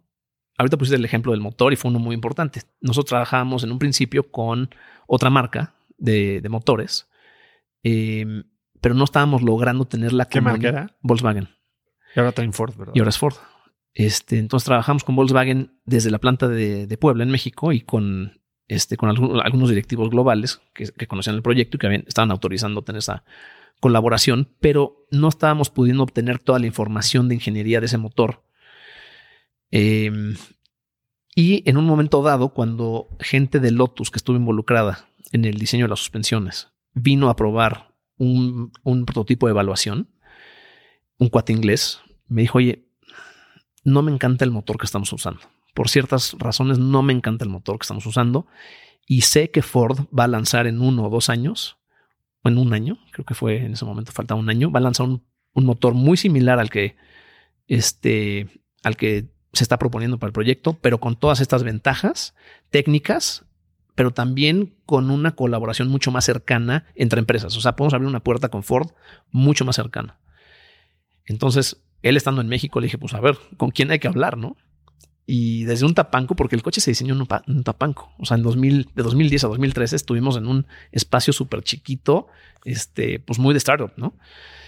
Y desde ahí hicimos una llamada a gente en Europa, porque la, la operación de Ford en Europa es bien interesante. O sea, Inclusive Ford fue es, uno de los proveedores de motores más importantes en la historia de Fórmula 1 y de los más exitosos. Entonces la operación de Ford allá es espectacular y ahí fue donde hicimos un, vínculo con ellos.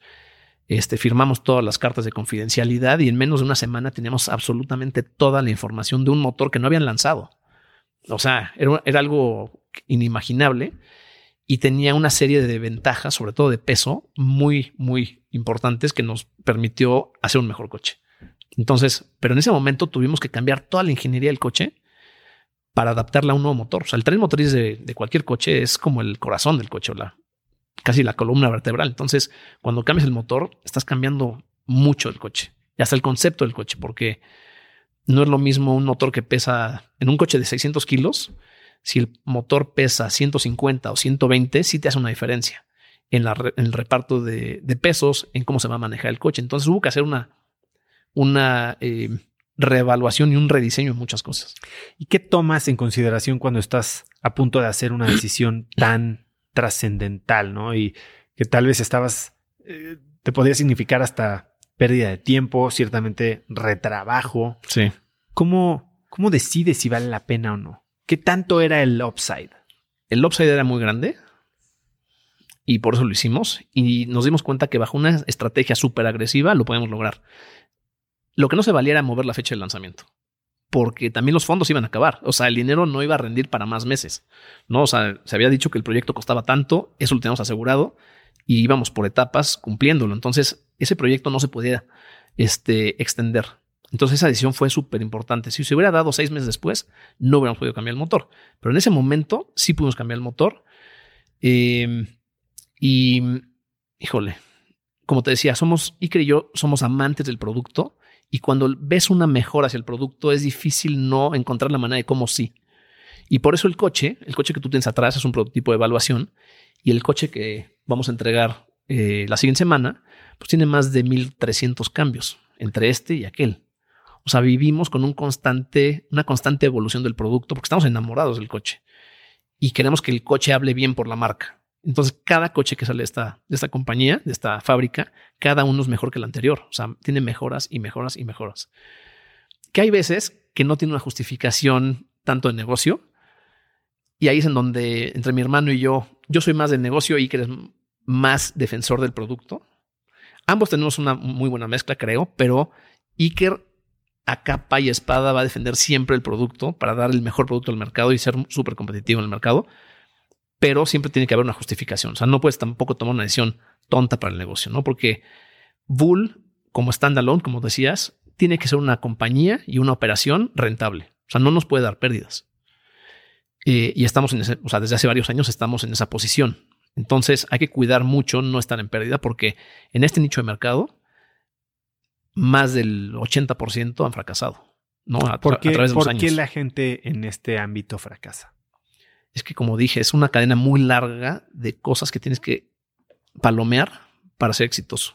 O sea, tienes que tener una proveeduría global muy buena, tienes que hacer llegar todas esas piezas a tiempo a tu, a tu fábrica, tienes que tener la gente y la infraestructura para poder fabricar un coche con el cual vas a dar una garantía y vas a competir contra las mejores marcas del mundo, pero el coche tiene que tener un concepto cañón, este, la, la calidad tiene que ser espectacular tienes que entregar a tiempo, tienes que, híjole, es una cadena muy larga, tienes que hacer todo tu marketing acorde. Entonces, eh, pues es una cadena muy larga y fácilmente uno te falla.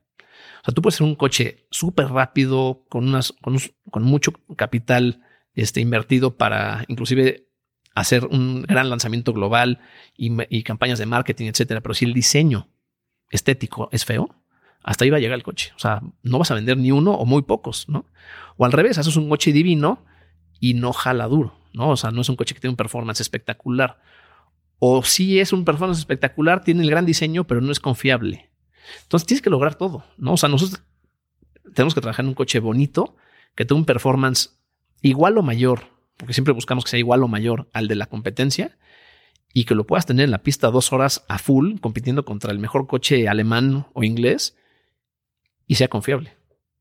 Entonces es una cadena muy grande y es difícil balancear todo, ¿no? Es, es un acto como de, de malabarismo. Oye, dices que se les iba a acabar el dinero. ¿Ustedes estaban considerando que después del lanzamiento empezaban las ventas y empezaba el flujo? ¿Y qué hubiera pasado si eso no se daba?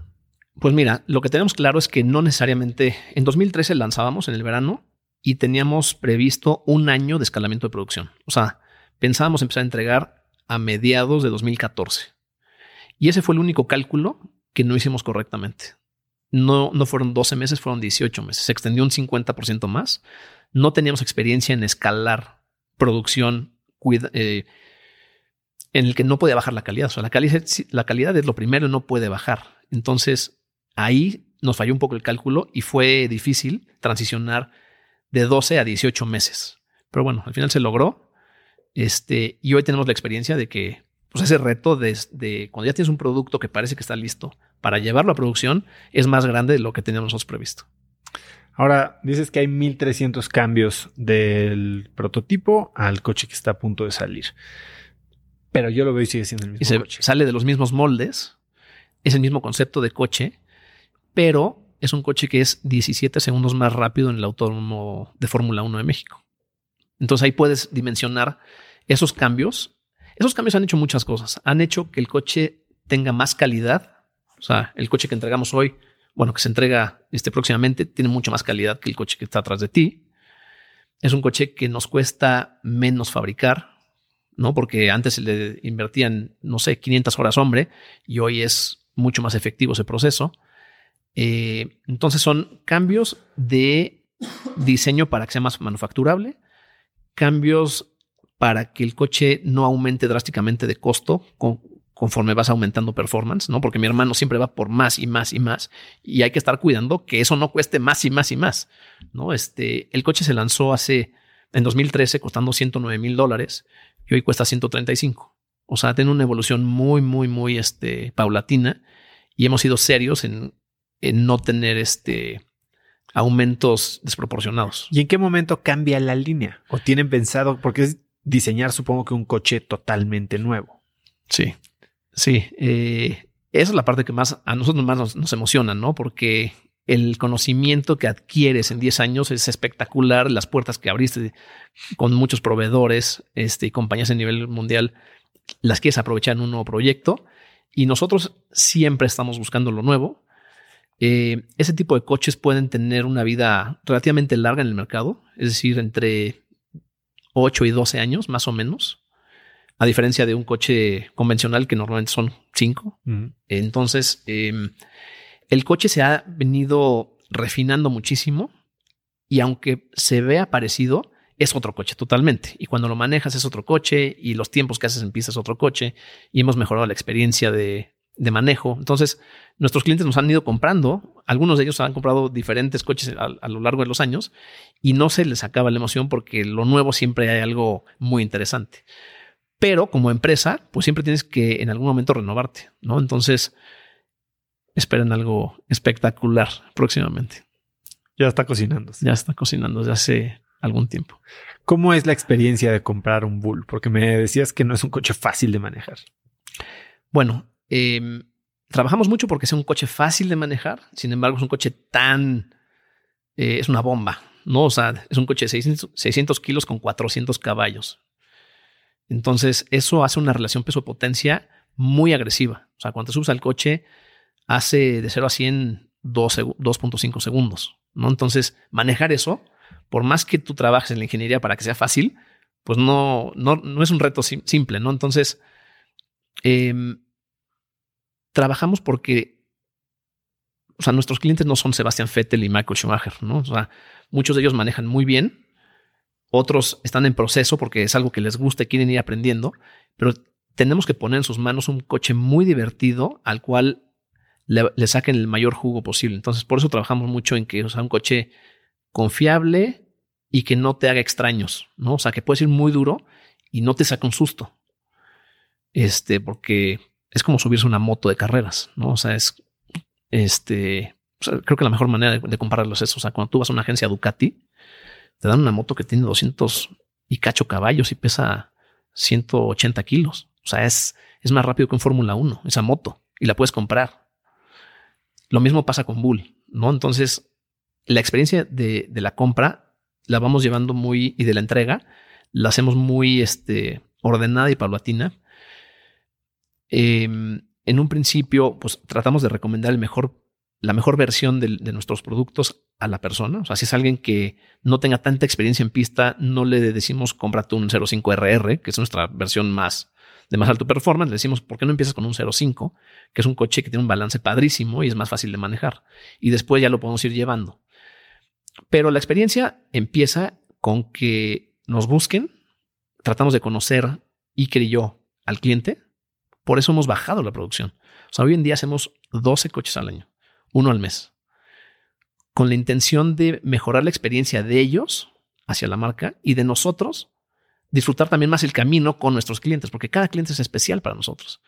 Y nos encanta conocerlos, saber a qué se dedican, qué les gusta, ayudarles a diseñar su coche y después llevarlos a lo largo del camino en la producción de su coche, en que conozcan cada proceso, que les interese saber. Los invitamos a la planta. Este, afortunadamente hay un, hay un aeropuerto aquí junto, entonces mucha gente pues viaja, inclusive de Estados Unidos, pues hay un vuelo directo a, Querétaro, ¿no? O varios vuelos directos. Vienen en la mañana, se quedan una noche y se van al día siguiente, pero viven 24, 48 horas la experiencia de la fábrica, viendo cómo se está haciendo su coche se les explica todo porque les, les, no es un coche más, es un coche que, que especificaron para ellos. Tenemos la política de no hacer dos coches iguales, entonces pues, se, les explica todo lo que es único en su coche y se van fascinados, ¿no? Porque es realmente su hijo y tratamos de hacer coincidir que vengan a aprender el motor por primera vez. Entonces, cuando el coche está casi en una etapa de este, listo para aprenderlo, programamos la visita y ellos prenden el motor por primera vez que muchas veces este, no es algo inmediato. O sea, te puedes tardar una hora en prender un motor por primera vez, ¿no? Entonces es toda una experiencia y esos pequeños diferenciadores es algo que la gente, nuestros clientes disfrutan mucho, ¿no? Que ninguna otra marca se los da. ¿Y hay alguna evolución de Bull hacia un coche de producción, vamos a decirle, de producción masiva? No. No por muchas razones. La primera es que nos gusta hacer coches deportivos y únicos. ¿no? O sea, nos gusta hacer esto y no necesariamente nos gusta la producción masiva. Son dos cosas totalmente diferentes. Punto número dos, la, eh, la inversión que requieres en infraestructura para hacer un proyecto de, de, de, producción masiva es 100 veces más. Entonces, tampoco vamos por ahí. Y también nuestro expertise, nuestra experiencia y conocimiento de, del equipo va más hacia cosas de este tipo, con más innovación, con, con, con procesos, materiales más, más especiales, y nos gusta vivir el proceso con el cliente. Entonces, por eso no damos ese, por, por eso no, no, nos vamos por ese camino, ¿no? Electrificación. Electrificación, sí, definitivamente. Es algo que nos emociona muchísimo porque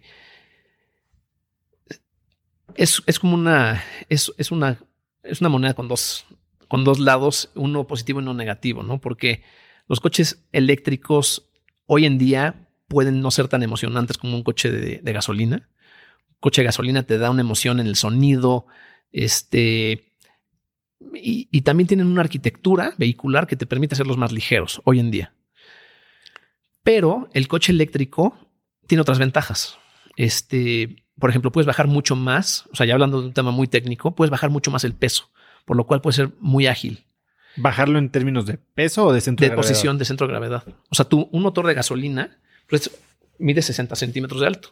Ahí lo traes, ¿no? Este, y tiene una, una inercia. Un motor Están y pesa 150 kilos.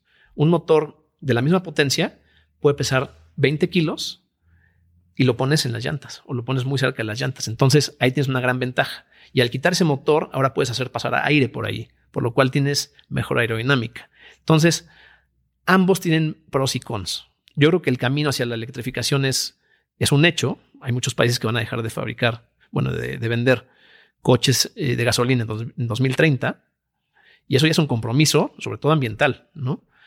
Pero eh, para Bull, hoy la tecnología no está lista a nivel de baterías para poder hacer un coche tan divertido, tan rápido como el que, como el que hacemos de gasolina. Y muchas marcas de nuestra competencia piensan lo mismo. ¿Qué piensas de el nuevo coche de Fórmula 1? Padrísimo.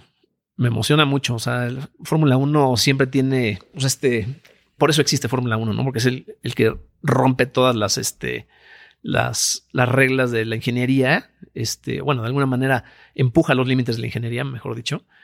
Y es muy emocionante. O sea, los cambios aerodinámicos que tienen para este año son padrísimos. Este, y pues estamos ya esperando para, para que arranque la temporada y ver cómo se comportan esos coches. Ellos mismos han, han hecho un compromiso de seguir siendo coches de gasolina, ¿no? A muchos años. Bueno, ya son híbridos. Son híbridos, exacto, son híbridos, pero bueno, finalmente el motor principal es de gasolina, pero su compromiso es ir migrando hacia una, hacia una gasolina más este, limpia. Más limpia, exactamente. ¿Cuál es tu escudería favorita? Red Bull. Piloto. Verstappen y Checo. o sea que en, la, en, el equipo tenemos a los dos. No, el que eh, más me emociona por mucho es Checo, pero pues hay una admiración impresionante también por, por Verstappen, es un gran piloto. Dime algo, eh, en los próximos 12 meses, ¿qué es lo que más te emociona o el proyecto al que más le estás dedicando energía dentro de sí Bull, pero tal vez toda la organización? Ok, pues mira, eh, yo fui director general de Bull durante 10 años, hasta 2020. Y después tomamos la decisión de que mi hermano eh, tomara la, dirección general de Bull y yo me pasé como director general de una de las líneas de negocio, que es la de fibra de carbono, para hacerla crecer. Entonces, tenemos planes muy, muy padres para, para esa línea de negocio. O sea, fuera de lo que es Bull y que vienen cosas increíbles.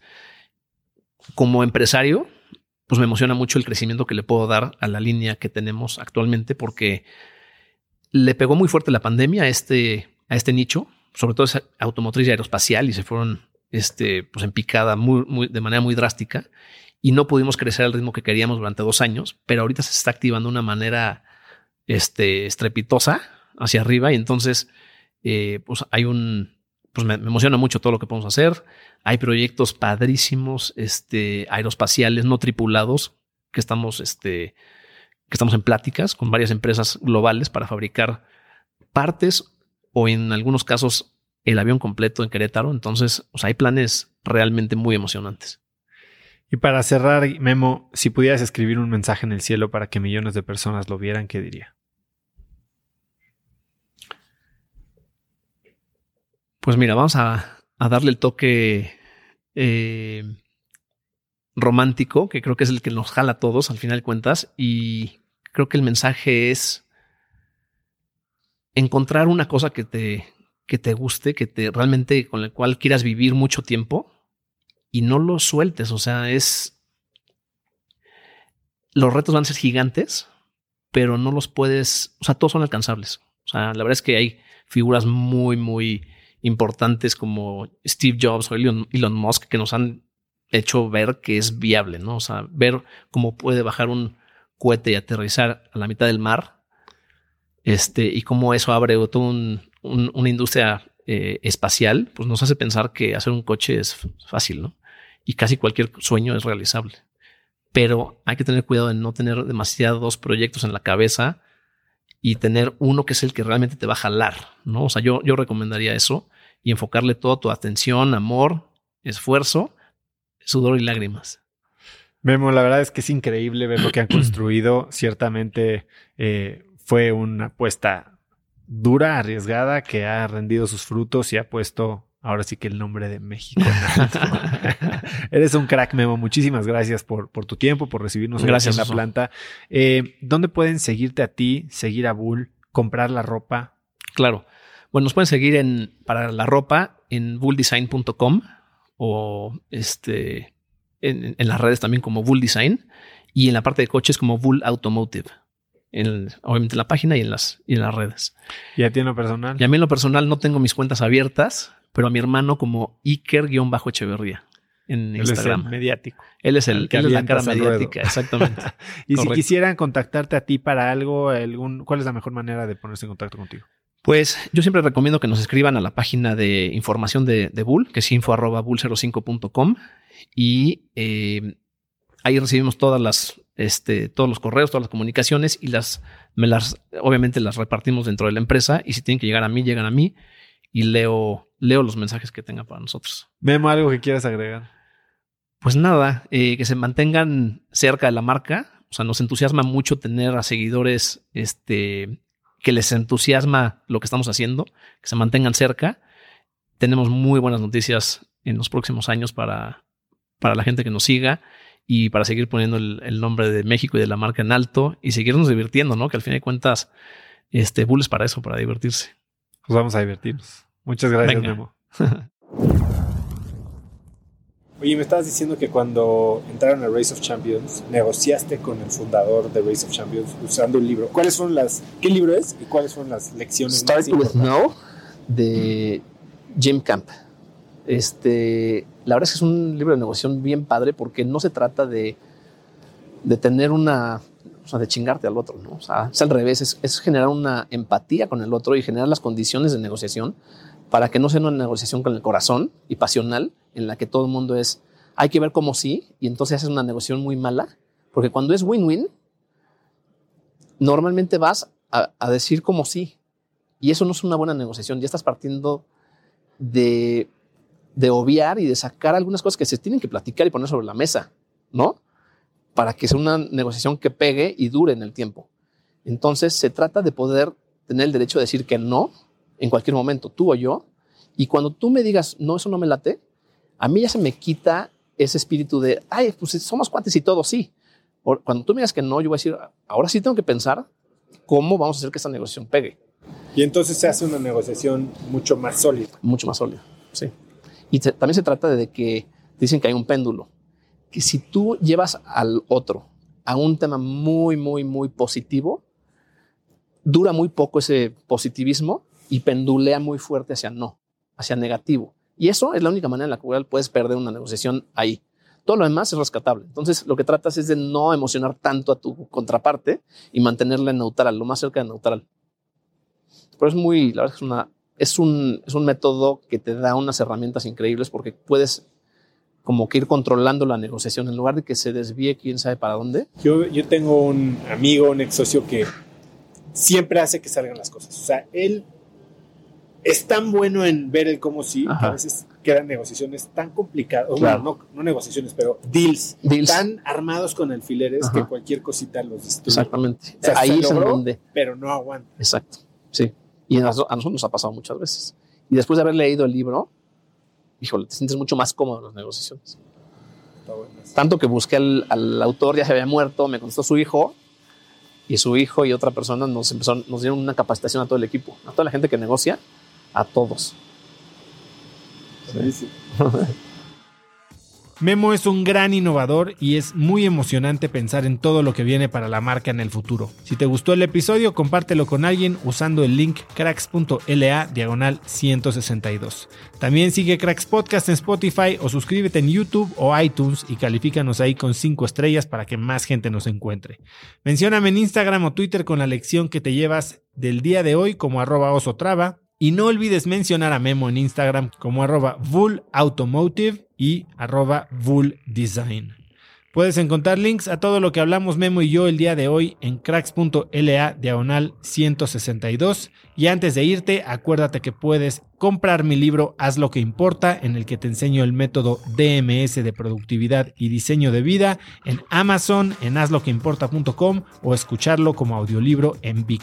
Y segundo, no te olvides tampoco de registrarte para recibir Viernes de Cracks, que es un correo que mando cada viernes muy breve, gratis, con cinco tips, artículos, libros o gadgets que encuentro en internet y que creo que pueden ayudarte a tener una vida más productiva o a empezar una conversación interesante este fin de semana.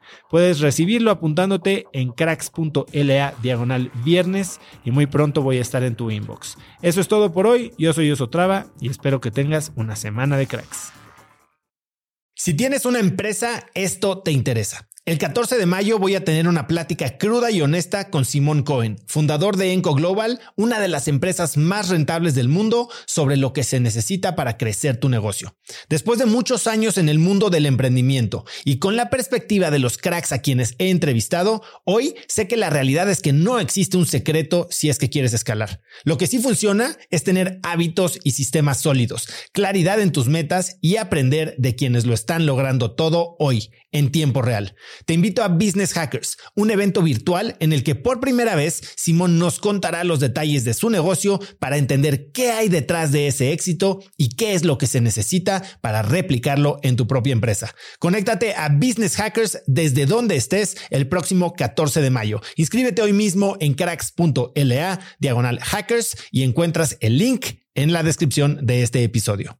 Este episodio es presentado por Diri Móvil, la innovadora compañía de telefonía celular que conecta a cientos de miles de mexicanos. Yo no sé a ti, pero lo peor que me puede pasar es quedarme sin datos en mi plan o quedarme incomunicado en eventos y no poder trabajar desde donde esté. Platicando con amigos sobre este problema, hace unos meses conocí Diri, que es el líder indiscutible en la venta de eSIMs digitales que puedes usar como línea principal manteniendo tu número actual o también como línea secundaria para siempre estar conectado en México, Estados Unidos y Canadá. A través de la aplicación de Diri puedes gestionar tu línea y elegir entre diversos planes como el que yo uso de 40 gigas al mes por solo 279 pesos. Por escuchar cracks, Didi te regala 7 días de servicio ilimitado totalmente gratis descargando tu eSIM gratis en didi.mx diagonal cracks. Didi se escribe D de dedo I.mx diagonal cracks.